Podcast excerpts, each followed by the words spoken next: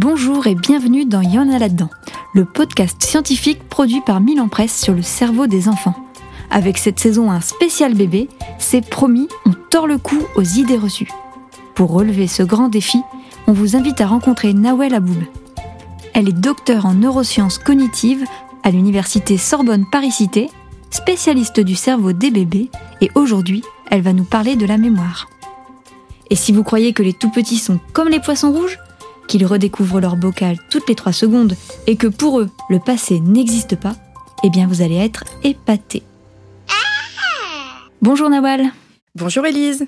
Dans l'épisode précédent, nous avons découvert avec vous le cerveau. On a vu que le nourrisson avait déjà toutes les structures permettant d'élaborer sa pensée, mais pour apprendre et progresser, l'enfant va aussi avoir besoin de retenir des informations. C'est pour ça que l'on va maintenant s'intéresser à la mémoire. Mais pouvez-vous d'abord nous expliquer ce qu'est la mémoire? Oui, bien sûr. La mémoire, c'est une des grandes fonctions mentales de l'être humain. C'est celle qui nous permet d'encoder et de stocker les informations dans notre cerveau. Et donc d'avoir des souvenirs.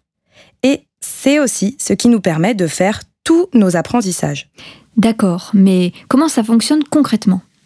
Pour résumer, on peut dire que chaque information prend la forme d'un petit signal électrique qui parcourt les neurones et qui forme des sortes de ponts entre eux.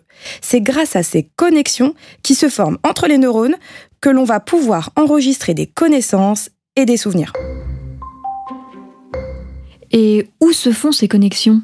La mémoire est partout. Nous n'avons pas un seul centre de la mémoire dans notre cerveau. Chaque zone cérébrale est concernée et correspond à un type de mémoire bien précis. Et les bébés alors, c'est pareil pour eux?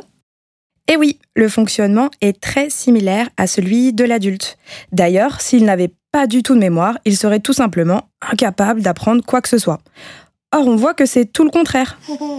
Ces dernières années, les scientifiques ont fait des bonds de géants à ce sujet, et ils ont prouvé que les bébés avaient bien une mémoire et qu'elle était déjà bien fonctionnelle. Mais comment ont-ils fait de tels bonds eh bien, ils ont mené des expériences. L'une d'elles, d'ailleurs, est très parlante pour ce qui concerne la mémoire du bébé, surtout celle à court terme. Elle a été réalisée en 2011 à Trieste, en Italie, par Silvia Benavides et son équipe. Ces chercheurs ont observé des bébés âgés de 2 à 5 jours et ont posé des petits capteurs sur leur tête. Dans une première étape, ils leur ont donc fait écouter des sons bisyllabiques pendant 6 minutes. Lili. Ils ont ensuite fait une pause de 2 minutes. Puis ils ont séparé les nourrissons en deux groupes pour mesurer leur activité cérébrale. Au premier groupe, ils leur ont fait écouter les syllabes qu'ils avaient précédemment entendues. Lili. Et au second groupe, des syllabes totalement nouvelles qu'ils n'avaient jamais entendues. Lala. Titi. Et devinez ce qu'ont révélé les capteurs? Euh, Que les bébés du premier groupe avaient retenu les syllabes Exactement. Mais comment les scientifiques l'ont constaté? Grâce aux capteurs. Ils ont pu repérer que le cerveau des bébés réagissait différemment si on leur présentait un son familier ou un son nouveau. Et quand le son était nouveau, le taux d'oxygène présent dans le cerveau augmentait. Cela témoignait d'une importante activité cérébrale. Le cerveau se mettait en fait un peu en route pour essayer de comprendre ce son jamais entendu auparavant. Au contraire, quand le son avait déjà été entendu par les bébés quelques minutes auparavant, l'activité cérébrale était moins forte. Ce qui veut dire qu'il n'y avait rien de nouveau à traiter finalement.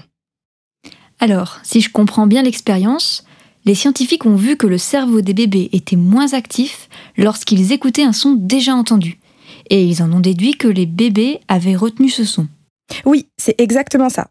Et ce qui est fabuleux, c'est que les zones du cerveau où l'on voyait ces différences du taux d'oxygénation, ça correspondait aux zones qui, chez l'adulte, sont exactement dédiées au traitement du langage et à la mémorisation des mots. Donc les bébés ont déjà un système de mémoire à court terme bien en place? Tout à fait. Ce que nous montrent ces résultats, c'est que la capacité des bébés à encoder et à stocker une nouvelle information est bien présente. Et ce qui est vrai pour la mémoire à court terme l'est aussi pour tout autre type de mémoire. Alors évidemment, ces compétences ne sont pas aussi développées que chez l'adulte, mais elles vont se développer au cours des premières années. Et à force d'entraînement, la mémoire va devenir de plus en plus puissante, car les connexions entre les neurones vont se multiplier et se renforcer.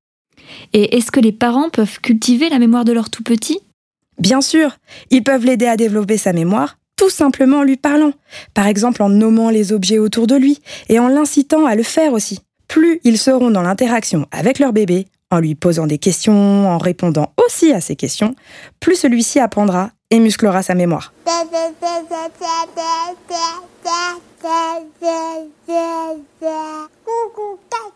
Merci Nawel.